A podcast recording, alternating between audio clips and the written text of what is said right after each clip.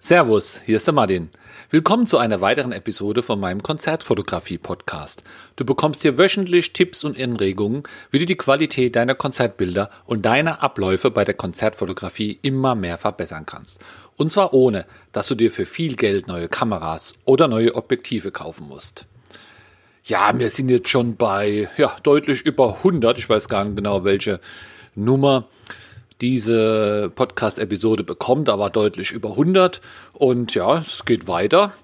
Und habe da einfach vor, auch wöchentlich weiter meine Sendungen zu machen, weil ich freue mich dann natürlich, weil jede Woche oder jeden Monat gibt's da auch mehr Zuhörer. Ich habe gedacht, na, so viel Konzertfotografen oder Leute, die es geben wird oder die das werden wollen, gibt's ja gar nicht. Aber ja, scheinbar kommen da dann doch immer mehr dazu. Freut mich natürlich.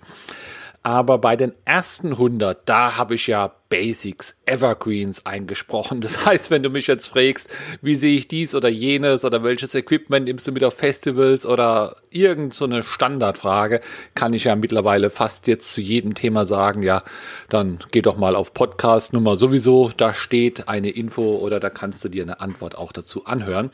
Aber jetzt bei den nächsten 100 möchte ich ein bisschen was anders machen. Das hast du ja auch gesehen. Äh, hier sind jetzt auch vermehrt oder dann doch mal auch wieder Interviews. Und zwar habe ich vor hier auch ja die Meinung von von den Zuhörern oder von anderen Konzertfotografen oder von Branchen oder oder Leuten, die was mit Konzertfotografen zu tun haben, auch wiedergeben. Und deswegen hier auch mal mein Aufruf an dich als Zuhörer. Sehr gerne würde ich dich auch mal hier in meine Sendung mit aufnehmen. Äh, hast du vielleicht irgendwas erlebt, was mit irgendeinem Thema der Konzertfotografie zusammen, zusammenhängt? Warst du auf einem bestimmten Festival oder sowas? Oder gerade auch das heutige Thema? Hast du da mal was erlebt? Also einfach mal die Überschriften angucken, ob die dich auch mal selbst betroffen haben und schon hat man ein tolles Thema.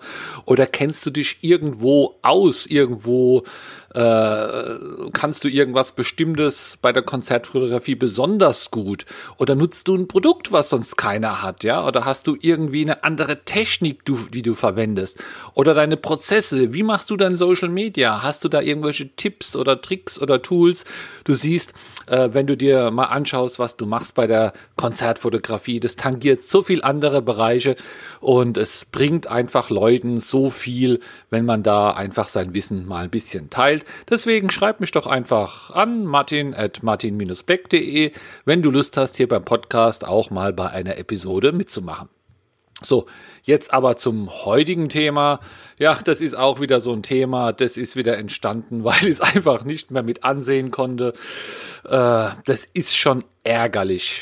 Also ich finde, ja, Bilder werden geklaut und ich sage in der Überschrift gewöhnlich lieber dran, ja, natürlich, es gibt ja Urhebergesetze und DSGVO und noch mehr tolle Gesetze, Schutz des geistigen Eigentums. Also es gibt ja wirklich ganz tolle Sachen, die vom Gesetzgeber da auch irgendwie wirken oder auch eher nur wirken könnten.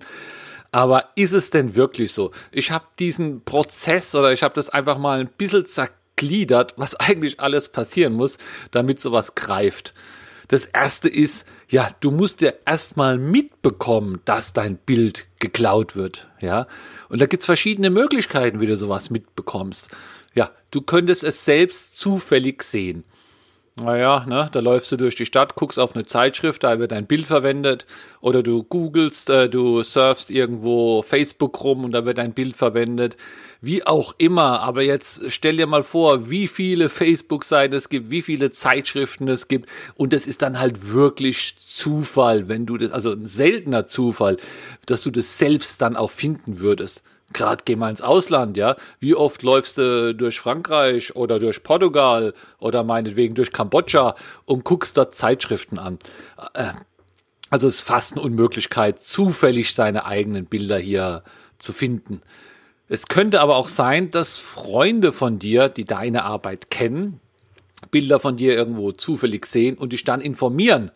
Ja, dann vier Augen sind mehr als zwei. Äh, angenommen, du hast da 100 Freunde, die, die jetzt deinen Arbeitsstil auch kennen, ja, also die wissen, ah, guck mal, das Bild, das ist bestimmt von Martin oder das ist bestimmt von dem und dem.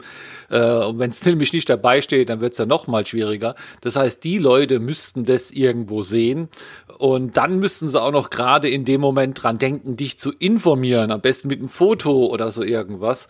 Also die Information müsste auch, auch komplett sein, weil es nutzt dir auch nichts, wenn da einer sagt, du, ich habe dein Bild äh, in Frankreich im Magazin gesehen. Das nutzt dir nichts, du brauchst da die komplette Information.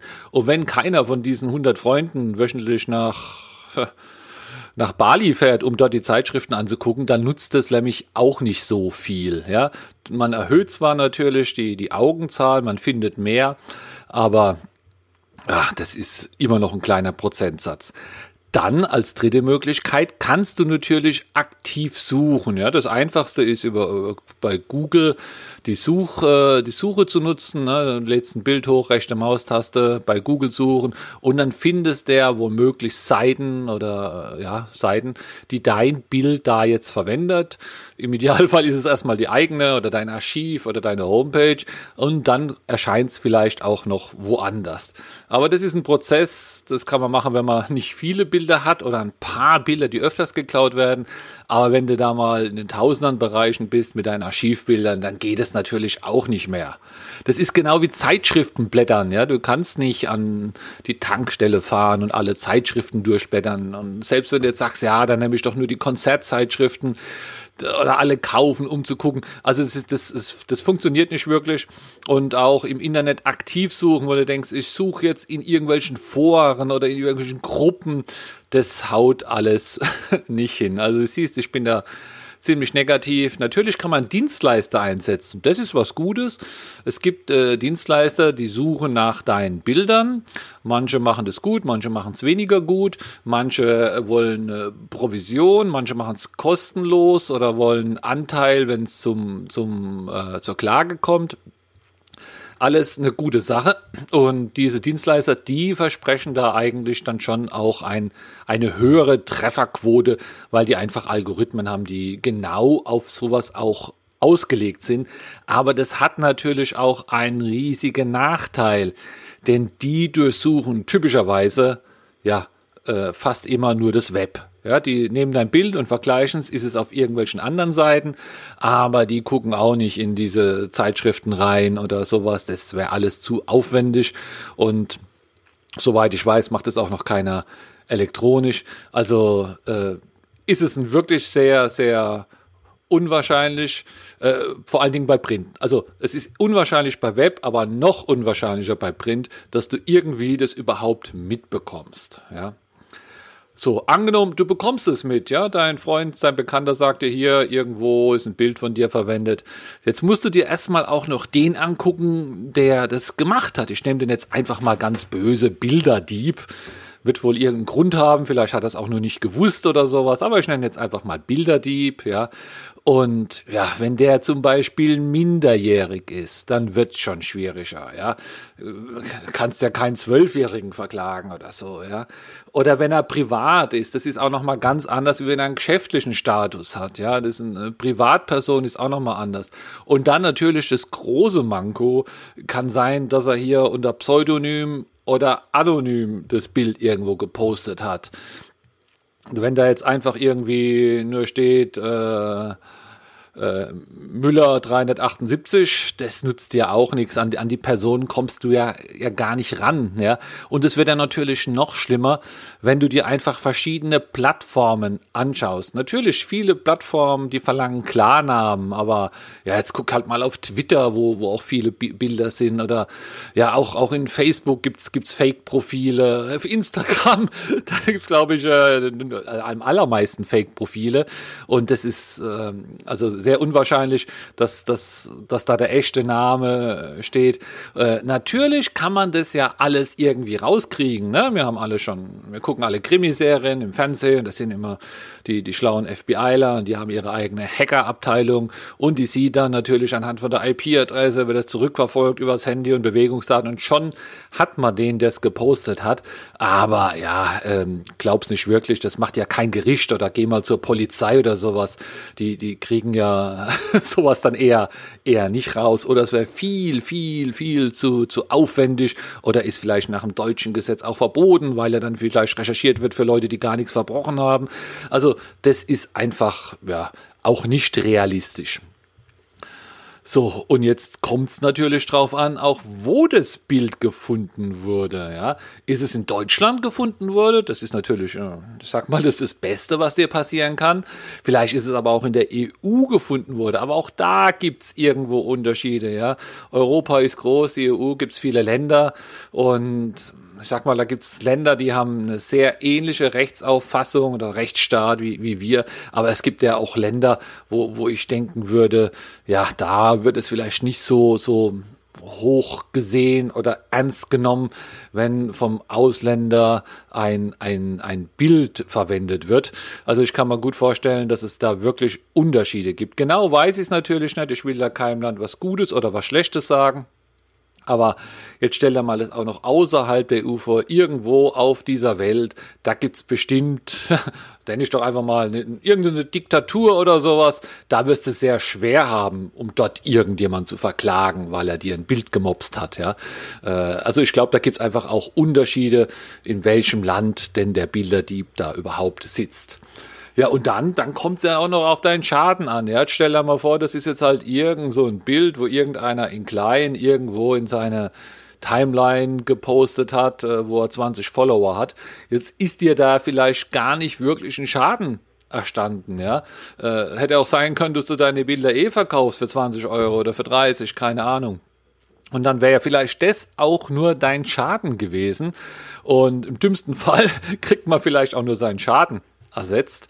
Das heißt, jetzt musst du da mal wirklich aufrechnen, ob sich der Aufwand lohnt, ja. Äh, Zeit, die du reinstreckst, recherchieren, ja. Wenn du dem vorher da irgendwie schreibst oder androhst, dann musst du ja vorher auch ein bisschen Vorarbeit machen. Das heißt, du musst die Beweise sichern, Hardcopies machen, was weiß ich, was alles. Schreiben, Briefmarken. Jetzt guck mal, wie schnell du da auf 30, 40 äh, Euro bist, ja. Und wenn du dann auch noch einen Anwalt oder sowas einschaltest, dann wird's ja also dann kommst du ja gar nicht mehr hin mit dem Schadenersatz. Ja? Das heißt, der Anwalt müsste dann eigentlich viel, viel mehr rauskriegen, um sich selbst auch selbst zu zahlen und dass du noch was dazu hast. Ja, du hörst jetzt schon an meiner erregten Stimme, dass ich mich hier auch fast überschlage. Also ich schätze das hier nicht so hoch ein, ja, äh, dass, dass ähm, du ein Bilderdiebstahl verhindern kannst oder jeden nachträglich auch irgendwie verklagen kannst oder rückgängig machen kannst, kannst du einfach mal Prozentpunkte dran schreiben an die Punkte, wo ich jetzt beschrieben habe, ja.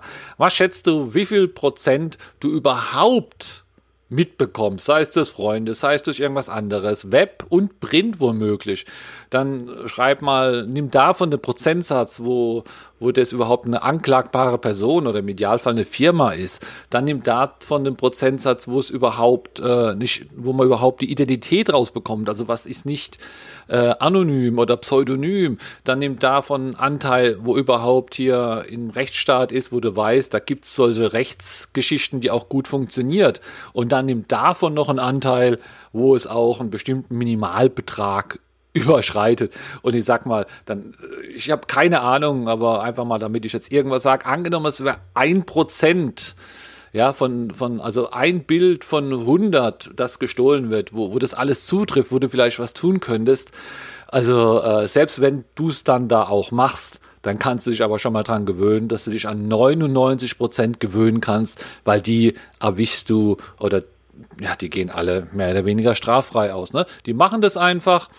Äh, die Gesetze greifen da nicht wirklich oder es lohnt sich nicht. Das heißt, die Chance, dass, dass du hier wirklich keine Bilder gestohlen bekommst oder Bilderdiebe oder den Diebstahl rückgängig machen kannst, dass die Bilder wieder verschwinden, das sinkt hier eigentlich ganz schön niedrig. Also deswegen nochmal mein Satz. Äh, gewöhn dich dran und wenn du damit überhaupt nicht leben kannst, dann nutzt auch kein Wasserzeichen oder das Logo drauf zu pinnen oder sowas. Natürlich, es ist immer ein gewisser Schutz, je nachdem, wie groß es ist. Aber es wurden auch schon Bilder mit Logos geschnitten, es wurde einfach abgeschnitten, rausretuschiert, all diese Sachen. Also so blöd, wie es sich anhört. Und es ist jetzt nicht irgendwie eine Resignation. Natürlich verfolge ich auch mein eines Prozent, aber gewöhn dich dran, dass das meiste einfach passiert, ohne dass du das merkst. Dann mal bis zum nächsten Samstag. Ciao, ciao. Ich hoffe, du hast in dieser Episode was gelernt oder ein paar Anregungen bekommen. Aber in den ganzen Episoden kann ich ja immer nur ein Thema kurz aufgreifen. Wenn du dich einfach komplett einmal ja auch zusammenhängend über das Thema weiterbilden willst oder informieren willst, ich habe auch ein Hörbuch. Das Hörbuch hat eine Laufzeit von circa zwei Stunden. Du kannst es einfach runterladen und immer wieder hören äh, auf deinem Handy oder am PC. Es hat zehn Kapitel. Du bekommst sogar dein Geld zurück, wenn es dir nicht gefällt oder wenn du sagst, nee, das ist ja alles Quatsch. Und dieses Hörbuch findest du ganz einfach auf meiner Homepage martin-beck.de. Da ist oben ein Button, der heißt Hörbuch, den kannst du anklicken. Dann kommst du auf eine Seite, wo alles nochmal genau beschrieben werden, auch wie die einzelnen zehn Kapitel heißen, um was es geht. Und da gibt es dann auch den Link, wo du es dir im Moment für 16,66 Euro einfach bestellen kannst. Und es kommt dann ein Download-Link, du kannst sofort runterladen und hören. Viel Spaß!